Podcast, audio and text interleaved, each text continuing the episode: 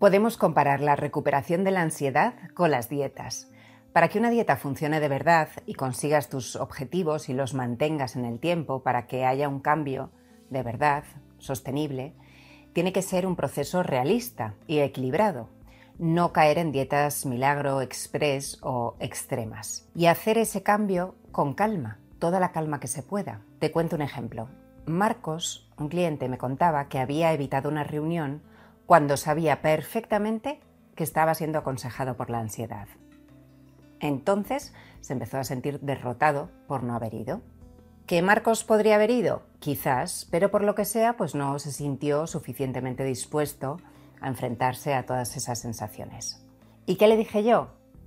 No pasa nada, mejor que no cabrees demasiado al miedo. Porque con el miedo, mejor una de cal y una de arena o siete de cal y una de arena, como quieras. Porque si lo enfocamos todo este proceso como un todo o nada, como una exigencia de nunca más dejarme llevar por el miedo, estamos siendo absolutistas, que es precisamente lo que queremos cambiar. O sea que en el propio proceso ya está el cambio. Aquí estamos seduciendo, conquistando, convenciendo al organismo de que puede dejar de ofrecerte el mecanismo del miedo. Y puede que haya momentos que se le olvide y el miedo o el organismo se resista, se retraiga y dé una coz. Puede que no pase, pero puede, es muy posible que eso vuelva a pasar. Y sea como sea, está bien.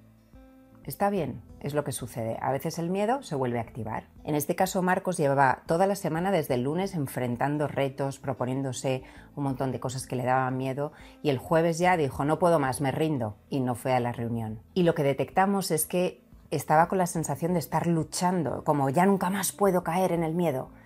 Entonces, desde ahí el jueves se rindió como quien está haciendo una dieta mm, estricta, draconiana, deprimente, y el jueves llega y se da un atracón de pasteles porque está amargado a base de sopa. Y esa no es la actitud, porque eso en el tiempo no permanece, porque eso es hacerlo desde la tensión que alimenta la ansiedad y uno acaba doblegando porque no puede más con esta batalla interna absolutista con los hábitos mentales de la calma, la claridad y la confianza, igual que con la dieta, poco a poco, cambios sostenibles y realistas. Otro ejemplo.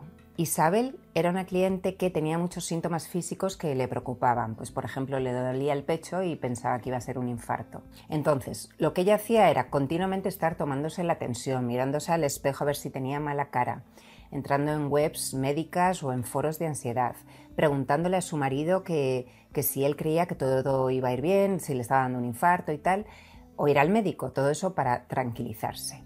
Hasta que se dio cuenta de que todo eso era pan para hoy, hambre para mañana, y que eran trucos que en realidad estaban alimentando el miedo y la inseguridad. Y ya, habiendo descartado varias veces que tuviera un problema físico de base, un problema médico, empezó a reconocer esas sensaciones como perfectamente seguras. Pero, a pesar de ser muy consciente de estos trucos que hacía para calmarse antiguamente, pues alguna vez cuando estaba más estresada volvía a caer en ellos. Le preguntaba, por ejemplo, al marido que, como si la veía bien o miraba alguna web de algún síntoma. Entonces hacía eso y ya se sentía derrotada, como otra vez he vuelto a caer en el miedo, Em, otra vez. Entonces, desde esa angustia, desde ese malestar, pues se perdía aún más, ¿no? Decía como de perdidos al río y ya se metía en el bucle de comprobar todos sus síntomas y pensar que era una enfermedad grave. Y Isabel ha progresado mucho, porque antes nada más sentir un síntoma raro iba al médico, pero a veces pues sigue perdiéndose un poco y lo que necesita es ir confiando cada vez más en su cuerpo. Que todavía en este proceso de confiar, recuperar la confianza en el cuerpo, a veces se pierde un poco, pues no pasa nada, poco a poco, una de cal y una de arena. Lo importante aquí es estar siendo cada vez más consciente de qué haces, para qué lo haces y estar pillándote, ¿no? Que estás actuando desde el miedo. Y, ya está, reconocerlo, darte cuenta y ser compasivo, compasiva con tu proceso. Y lo segundo más importante es ir cambiando este patrón, dejar de alimentar con estos trucos supuestamente calmantes eh, el miedo. Y lo vamos a hacer a nuestro ritmo, siendo honestos, comprometiéndonos con el proceso, sacando a pasear el coraje todas las veces que se pueda, pero poco a poco. igual que en una dieta, haciendo los cambios sostenibles y poco a poco. Porque en ambos procesos, en la dieta y en el miedo, hay un animal interno que no quiere ser domado. En un caso, en la dieta, el animal está hambriento, en el otro, está muerto de miedo. Y por eso hay que entenderle y darle de vez en cuando un poquito de lo que quiere, no ir a lo bestia en este proceso. Un poquito de chocolate, pues un poquito de chocolate. Un poquito de evitar o de comprobar, pues un poquito. Lo hago con más conciencia y viendo esto como un proceso, jugando calmadamente, perdonándote la vida si vuelves a caer en un patrón de miedo. Y nada, viendo que esta es una nueva forma de vivir, no una dieta express para estar a punto para el verano. Eso ya, ese concepto ya no nos vale. Es un cambio en tu vida y un cambio eh, que queremos que sea, bueno, ya parte de ti.